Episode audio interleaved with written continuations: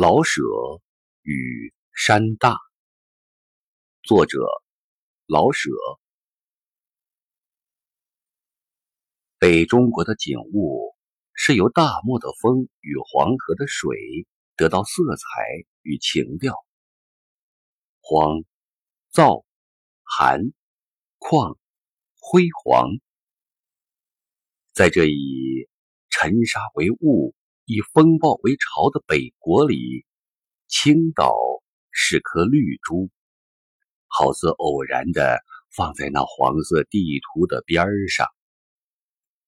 在这里可以遇见真的雾，轻轻的在花林中流转，愁人的雾笛，仿佛像一种特有的涓声。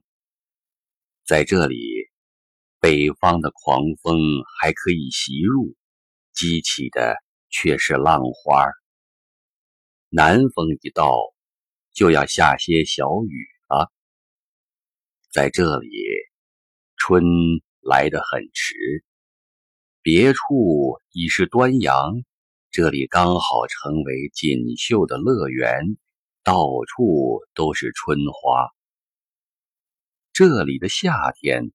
根本用不着说，因为青岛与避暑永远是相连的。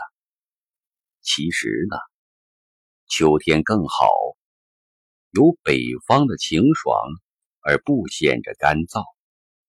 因为北方的天气在这里被海给软化了，同时海上的湿气又被凉风吹散。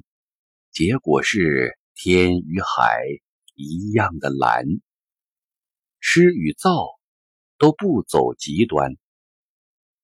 虽然大雁还是按时候向南飞，可是此地到菊花时节依然是很暖和的。在海边的微风里，看高远深碧的天上。飞着燕字，真能使人暂时忘了一切。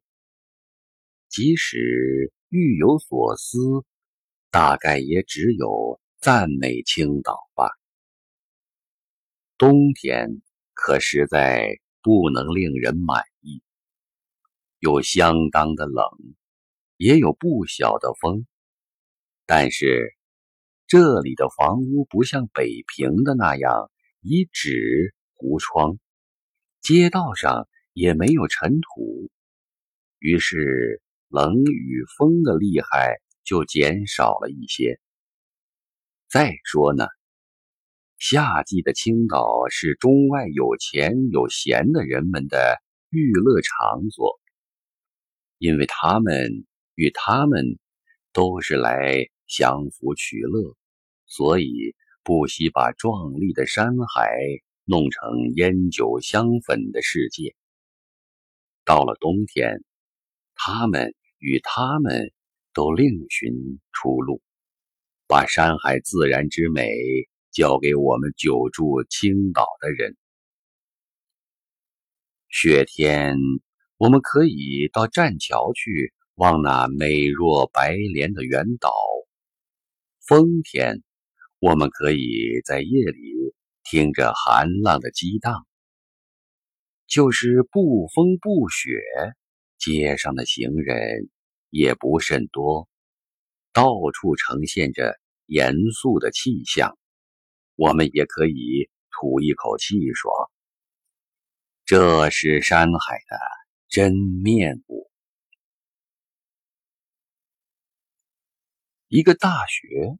或者正像一个人，他的特色总多少与他所在的地方有些关系。山大虽然成立了不多年，但是它既在青岛，就不能不带些青岛味儿。这也就是常常引起人家误解的地方。一般的说，人们大概会这样想。山大立在青岛，恐怕不大合适吧？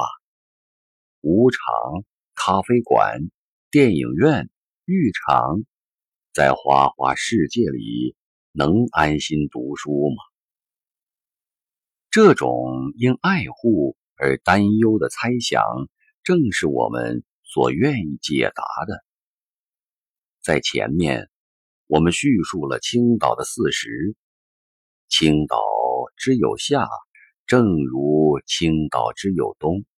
可是，一般人似乎只知其夏，不知其冬。猜测多半由此而来。说真的，山大所表现的精神是青岛的冬。是呀，青岛忙的时候，也是山大忙的时候。学会嘞，参观团嘞，讲习会嘞，有时候同时借用山大做会场或宿舍，热忙非常。但这总是在夏天，夏天我们也放假呀。当我们上课的时间，自秋至冬，自冬至初夏。青岛差不多老是静寂的，春山上的野花，秋海上的晴霞，是我们的。避暑的人们大概连想也没有想到过。至于冬日寒风恶月里的疾苦，或者也只有我们的读书声与足球场上的欢笑可与相抗。稍微贪点热闹的人，恐怕连一个星期也住不下去。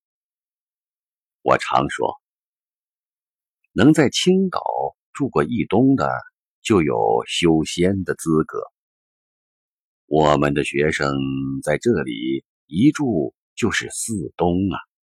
他们不会在毕业时候都成为神仙，大概也没人这样期望他们。可是他们的竞速态度已经养成了。一个没到过山大的人，也许容易想到，青岛既是富有洋味的地方，当然山大的学生也得洋服啷当的，像些华侨子弟似的。根本没有这一回事。山大的校舍是昔年的德国兵营。虽然在改做学校之后，院中铺满短草，道旁也种上了玫瑰，可是它总脱不了营房的严肃气象。学校的后面、左面都是小山，挺立着一些青松。我们每天早晨一抬头，就看见山石与松林之美。但不是柔媚的那一种。学校里，我们设若打扮的怪漂亮，即使没人多看两眼，也觉得仿佛有些不得劲儿。整个的严肃空气不许我们漂亮，到学校外去，依然用不着修饰。六七月之间。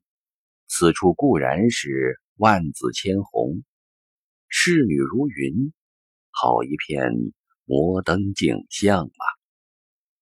可是过了暑期，海边上连个人影儿也没有。我们大概用不着花花绿绿的去请白鸥与远帆来看吧。因此，山大虽在青岛。而很少洋味儿。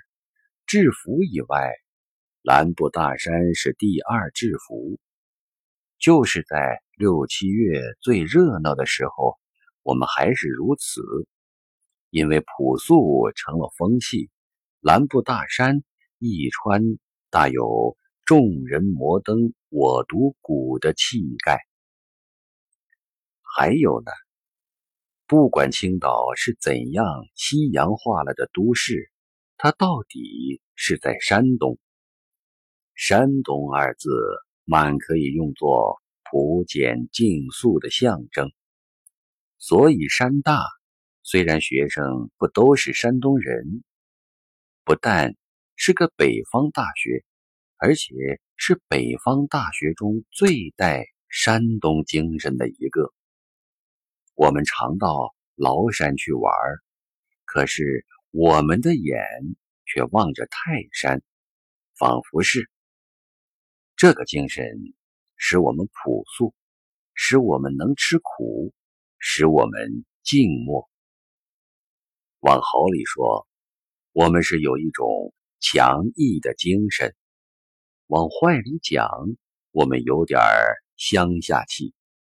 不过，即使我们真有乡下气，我们也会自傲地说：“我们是在这儿矫正那有钱有闲来自避暑的那种奢华与虚浮的摩登，因为我们是一群山东儿，虽然在青岛，而所表现的是青岛之东。”至于沿海上停着的各国军舰，我们看见的最多。